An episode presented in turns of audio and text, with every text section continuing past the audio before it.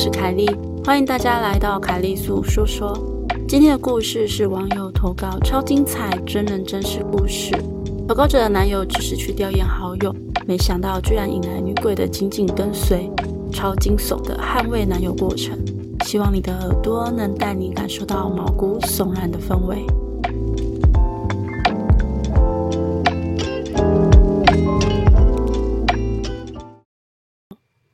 这件事情发生在我大三那一年，快要中秋节的时候，我男友的一位女性好友自杀身亡。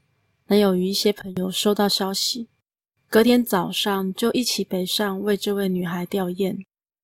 就在男友打来跟我说他们吊唁结束后要去吃个饭，我就睡了个午觉，也做了个梦。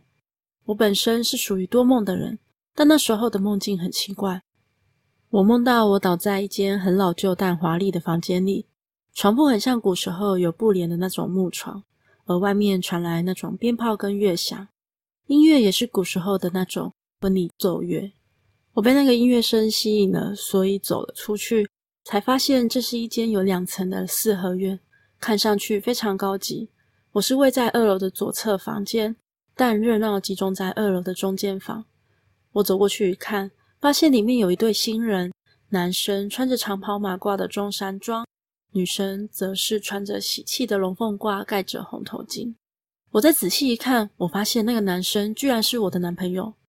我当时候一个惊吓，立刻转头看女方是谁，才发现他已经转过头看着我了。虽然盖着红头巾，但我知道他在瞪我。果不其然，我才准备要上前抓走我男朋友的时候。那位女鬼就冲上来，用那双罩着乌漆的手掐着我。在梦里，我被掐得喘不过气，对，就是喘不过气。而且她的指甲很尖，我感觉刺进了我的皮肤。我挣扎着想醒来，却醒不过来。等我终于醒来的时候，才发现入睡时间才不过五分钟而已。但那时候我还没有想到后面会发生更可怕的事情。我以为这不过就是一场梦。毕竟我太常做梦了。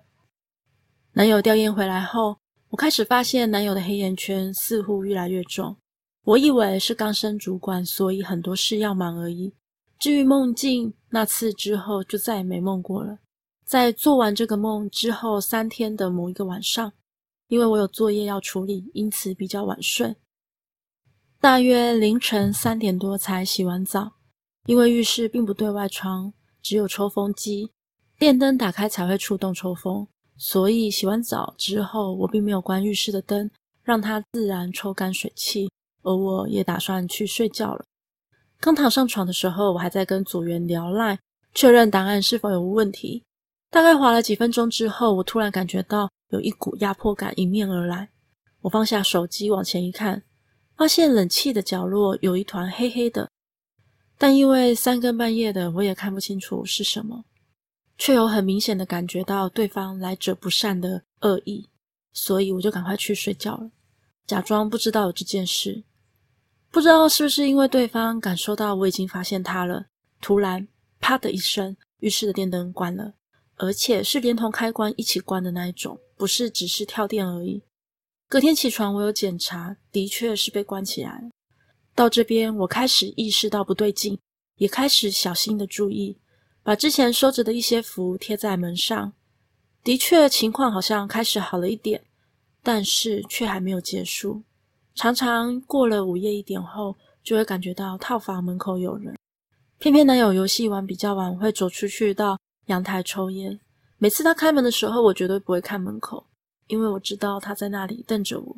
而我也有提醒男友，男友觉得是我想太多了。就在这些日子。我战战兢兢的过了几天，某天晚上，男友一如往常的还在打游戏，但我很累，就先睡了。我睡着之后，梦了一个很真实，真实到我想应该是我灵魂出窍的梦。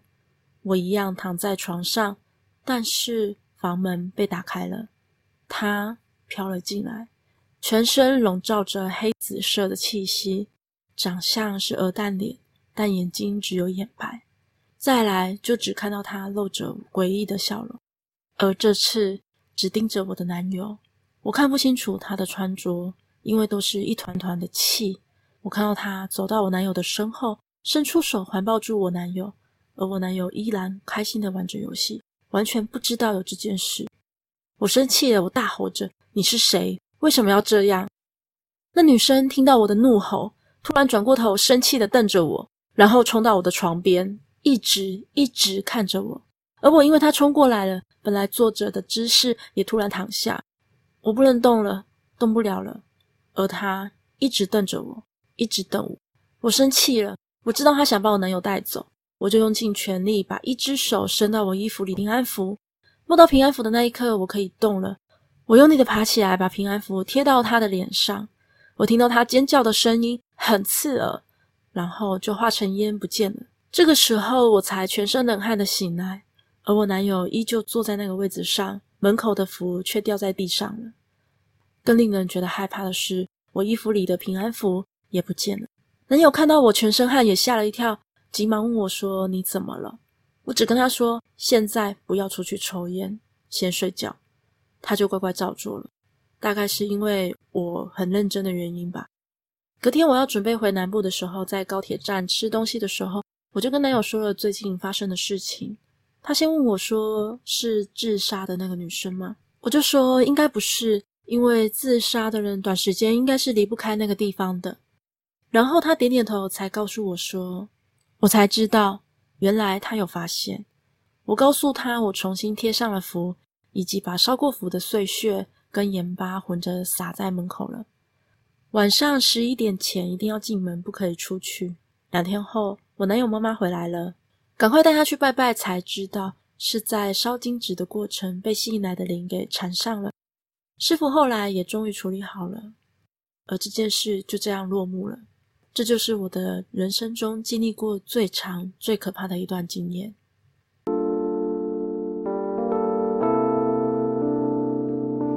今天的节目就到这里喽，欢迎在 First Story 的留言区留言给我，也可以到 YouTube 或是 FB 粉专找我。